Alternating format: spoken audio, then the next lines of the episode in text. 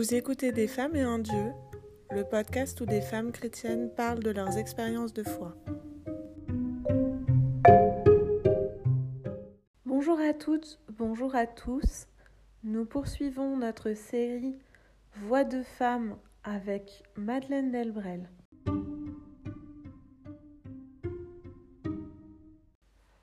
La joie de croire, le silence, note écrite à l'intention de ses équipes 1956.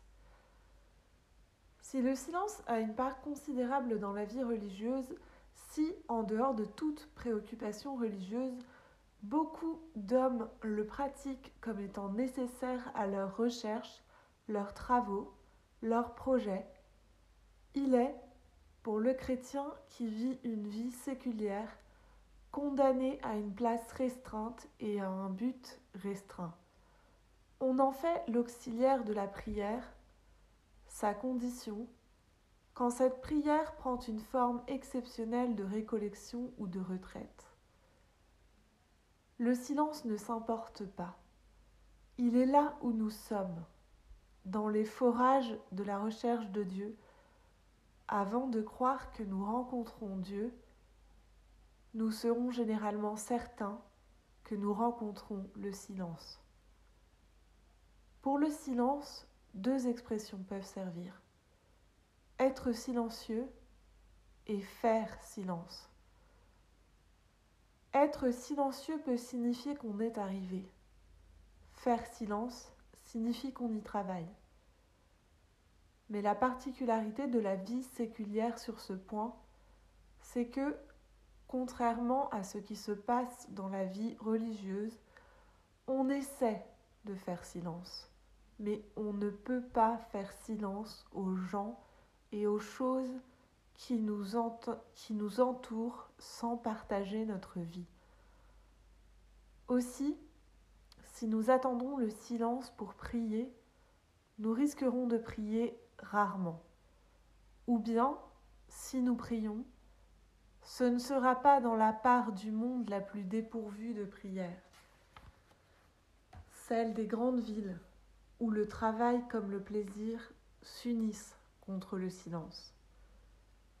Même si cela paraît paradoxal, c'est en rendant au silence le rôle qu'il joue dans les plus religieuses des vies religieuses que nous pourrons l'insérer dans nos vies, parce que ce sera lui et non autre chose dont nous serons en quête. Parce que, s'il est nécessaire à trouver Dieu, nous pouvons être sûrs que Dieu nous le donne. C'est nous qui ne savons pas le trouver. Ce n'est pas pour que nous nous taisions que le silence existe. Dans ce cas, il ressemblerait fort au mutisme, qui n'a jamais été autre chose qu'une infirmité chez des êtres auxquels Dieu a donné la parole, vraisemblablement, pour parler. Faire silence, c'est écouter Dieu, c'est supprimer tout ce qui nous empêche d'écouter ou d'entendre Dieu. Faire silence, c'est écouter Dieu partout où il parle, depuis ceux en qui il parle dans l'Église, jusqu'à ceux que le Christ s'est identifié d'une autre manière et qui nous demandent ou la lumière, ou notre cœur, ou du pain. C'est écouter Dieu partout où il exprime sa volonté, dans la prière et ailleurs que dans la prière proprement dite. Il nous faut le silence pour faire la volonté de Dieu, le silence prolongé par cette autre disposition de nous-mêmes que nous amputons tellement ou que nous méprisons par ignorance, le recueillement. Il nous faut recueillir les traces, les indices, les invitations, les ordres de la volonté de Dieu, comme le cultivateur recueille sa récolte dans la grange, comme le savant recueille le fruit d'une expérience. Se recueillir ou recueillir, ça ne se fait jamais sans silence. Ça ne se fait pas davantage sans mouvement, sans le mouvement qui suit. Le paysan engrangera ou vendra sa récolte, le savant continuera le fruit de son expérience par une autre. C'est parce que le Verbe s'est fait chair que nous ne pouvons pas le connaître sans l'écouter. Mais, nous, mais nous ne pouvons pas davantage, si nous essayons de l'aimer en l'écoutant, ne pas l'imiter avec notre chair ou vie sa vie, ne pas suivre sa parole là où elle veut nous conduire.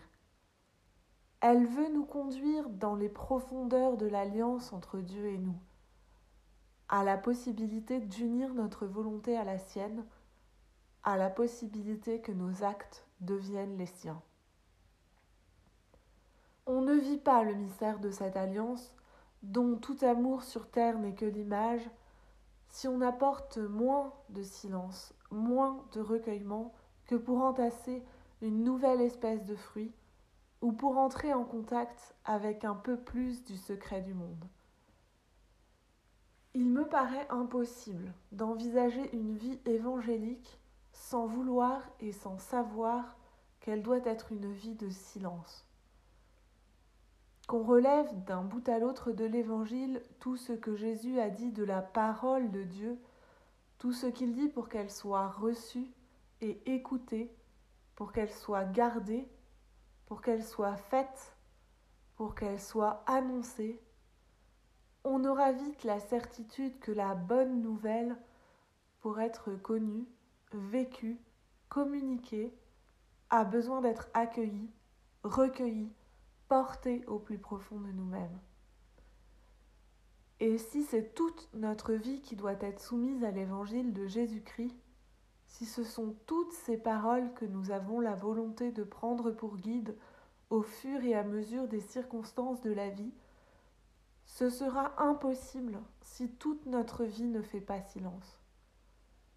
Aujourd'hui et dans notre propre condition, dans les pays où nous sommes actuellement, nous devons dégager quel silence nous est demandé et quelle superstition nous empêche de les réaliser. Il est bien entendu, c'est le cas de le dire, qu'un tapageur, qu'un fanfaron, qu'un discoureur, qu'un palabreur, qu'un brise-tout sont contraires au silence. Mais on est beaucoup moins convaincu que le tapage, que les fanfares, que les vers, les maisons, les villes brisées ne sont pas des obstacles pour le silence. En effet, le tapageur, le fanfaron, le brise-tout non seulement n'écoute pas le Seigneur, mais il lui coupe la parole, plus encore ils le contredisent. Car le tapageur est celui qui, même à la dernière place, attire l'attention sur lui, qui fait du bruit de peur d'être oublié. Le fanfaron est celui qui a besoin d'orchestre pour agir. Il est à lui-même son propre orchestre, avant, pendant et après ce qu'il fait. Et bon gré mal gré, ses voisins doivent être son public. Le discoureur peut n'avoir jamais eu l'occasion d'être éloquent dans un discours, mais il donne à chacune de ses phrases l'importance d'un discours. Le palabreur a tant de plaisir à s'entretenir avec ses semblables qu'il distend sans mesure l'exposé de ses problèmes, mais n'en aborde pas la solution. Le brise-tout ne peut être en un endroit sans que quelque chose y soit brisé. Il se spécialise d'ailleurs en des choses fort diverses. Il est celui qui a toutes les bonnes raisons d'être énervé et qui accidente tous les objets à son usage. Mais il est aussi celui dont les paroles ne savent que briser les sensibilités, les réputations, l'espoir, le cœur. Peu de nous ne remplissent jamais l'un ou l'autre de ces rôles. Et même si nos conditions de logement nous faisaient profiter non seulement de tous les mots que peut prononcer dans une journée une famille entassée, des petits aux grands, mais encore de ce que des murs minces laissent passer des conversations des voisins nous devrions être bien convaincus que ce sont les paroles prononcées par nous et opposées à l'Évangile qui, en premier, détruisent le silence. Si on accuse le bruit que font les gens, on s'en prend aussi d'ordinaire à celui que font les choses. Une première question que nous pourrions nous poser c'est de savoir si nous accusons ce même bruit d'empêcher les activités normales de notre vie ou seulement notre sommeil et nos relations avec Dieu. Une autre question un peu du même ordre. Pour beaucoup, le bruit n'empêche pas de travailler, mais il est une fatigue constante, qu'on s'en rende compte ou non. D'où un bien-être souvent inattendu quand nous nous éloignons de notre lieu de vie et du bruit qui y sévit. Aussi peut-il arriver qu'ayant éprouvé la satisfaction de prier Dieu tout à son aise, d'avoir réfléchi paisiblement à ses affaires et aux nôtres, en même temps que la satisfaction d'un repos tout naturel, nous nous accommodions mal d'une vie chrétienne vécue dans le chrétien fatigué du bruit que nous sommes. Enfin, redisant ce que nous disions pour la prière proprement dite, si le bruit, le manque d'espace qu'il aggrave dans un logement, comme il aggrave le bruit intense par lui-même des machines dans certains ateliers, interdisent le silence, et si un certain silence est nécessaire à entendre et à vivre l'évangile de Jésus-Christ, il faudrait conclure qu'à l'envers de ce que le Seigneur a fourni comme preuve de sa mission, les pauvres ne peuvent pas être évangélisés. Il me semble que la base du silence pour nous pourrait être une phrase d'allure bien séculière peut-être. On ne coupe pas la parole à Dieu.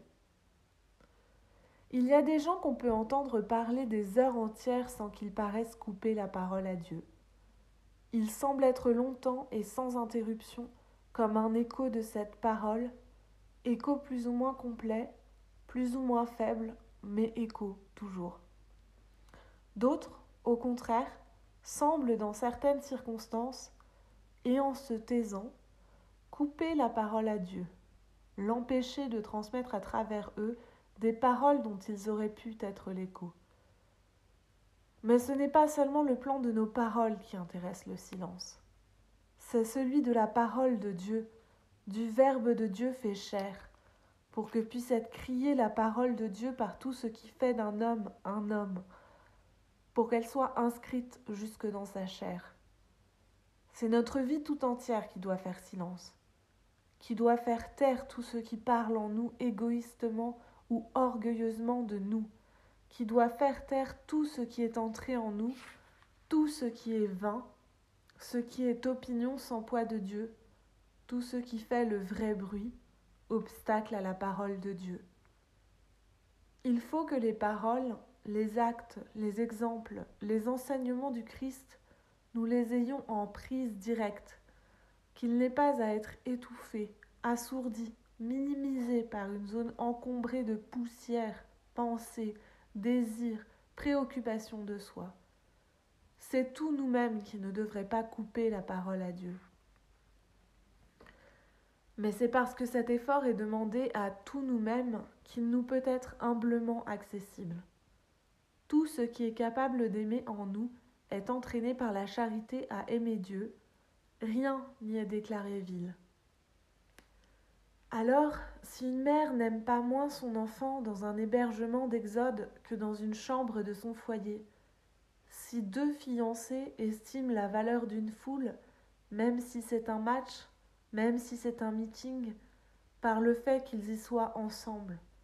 Si des amoureux trouvent le moyen de se parler à voix basse dans un vacarme, alors que lorsqu'il arrive à l'un d'être moins amoureux, il dit à l'autre dans la pièce où ils sont seuls Je n'ai pas entendu ce que tu disais, je pensais à autre chose. Nous pouvons espérer que notre être affectif nous aidera à faire ce silence de la vie. S'il reste indifférent, nous pourrons au moins comparer notre amour pour Dieu et l'amour du, cœur humain pour ceux qu'il aime. Car si une mère aime son enfant à la maison ou sur la route, son amour lui coûte plus cher de peine sur la route qu'à la maison. Il lui coûte plus cher dans un garni minable que dans un logement correct. Si un ménage peut s'aimer d'un grand amour dans un entassement familial anormal, il s'aime d'un amour plus coûteux que dans le nid autrefois fréquent des jeunes ménages. L'amour coûte cher, dans toutes les misères. Misère des budgets, des corps, des nerfs, pour que chacun garde, riche ou pauvre, ce qui reste silencieux en lui, parce qu'il appartient d'avance à ce que veut l'autre. Ce silence qui rend complémentaires l'un à l'autre ceux qui s'aiment et la solitude qui en chacun est impossible à supprimer, sont les deux brèches qu'assaillent toujours tout ce qui peut menacer un amour. Comment l'amour de Dieu nous coûterait-il moins cher? Dans ce silence où les difficultés à surmonter sont si grandes que nous demandons instinctivement l'aide de Dieu, il est bon peut-être de commencer modestement par ce qui est le plus à notre taille, mais en demandant tout autant à Dieu de nous y aider. Étant donné le contre-évangile que peuvent être certaines de nos paroles, je ne crois pas qu'on puisse chercher sérieusement le silence sans travailler avec acharnement et lucidité à évincer de nos habitudes les paroles inutiles. Rien que leur suppression donnerait à notre vie entière une multitude de petits poumons d'aération. On disait jadis des femmes qu'elles papotaient. Si c'est une aptitude féminine que le papotage, comme il nous serait moins néfaste, quitte à ne pas le supprimer d'un coup, de l'utiliser à papoter avec Dieu. Ce ne serait d'ailleurs peut-être pas beaucoup moins bien que d'avoir la prétention de lui faire part de choses grandioses. Après, nous pourrions peut-être nous en servir pour laisser le Seigneur nous parler en clair ou en noir. Au contraire, ce que l'on nous dit ne devrait jamais nous sembler inutile. C'est un si magnifique prodige que de pouvoir communiquer avec autrui par la parole. Si un sujet de conversation n'est pas intéressant, celui qui en parle l'est toujours. La charité, la vraie charité, doit toujours passer avant le silence. Mais quand nous avons la possibilité de faire vraiment silence, nous ne devons pas passer à côté. Car sans pause de vrai silence, très vite, on ne sait plus ce que c'est. Une demi-heure de silence total nous explique mieux le silence que plusieurs heures émaillées de paroles. Nous avons besoin de ces leçons car le silence collectif disparaît de plus en plus. Ce n'est pas une nouveauté de citer la radio et le cinéma, les klaxons et le roulement des poids lourds. La minute de silence où quelquefois les hommes se rassemblent dans une même pensée pourrait être inauguré par nous pour jalonner nos journées. Ce serait une manifestation vraiment très modeste d'un événement qui, hélas, ne nous semble pas inouï. Le Christ et nous allons faire ensemble ce que nous avons à faire. Il est à peu près certain qu'en récupérant le temps donné aux conversations inutiles, le temps donné à la sauce que nous ajoutons aux conversations utiles, nous trouverions en tout nous-mêmes de quoi accueillir, garder, transmettre la parole de l'Évangile. Pourtant, il nous restera à faire la preuve que nous aimons celui qui nous dit cette parole. Ce sera quand nous ne pourrons parler qu'à lui, nous taire qu'avec lui. Car il y a des circonstances où nous serons silencieux par force, et elles peuvent être de bien des sortes. Et elles nous surprennent souvent. Il faut alors devenir leur disciple, apprendre à subir, souvent comme une peine, ce qu'on avait recherché et chéri comme un bien. Voilà, c'est tout pour aujourd'hui. Je serai heureuse d'avoir vos avis, réactions et commentaires sur la page Facebook Des femmes et un dieu ou à l'adresse mail desfemmesetundieu at vivaldi.net.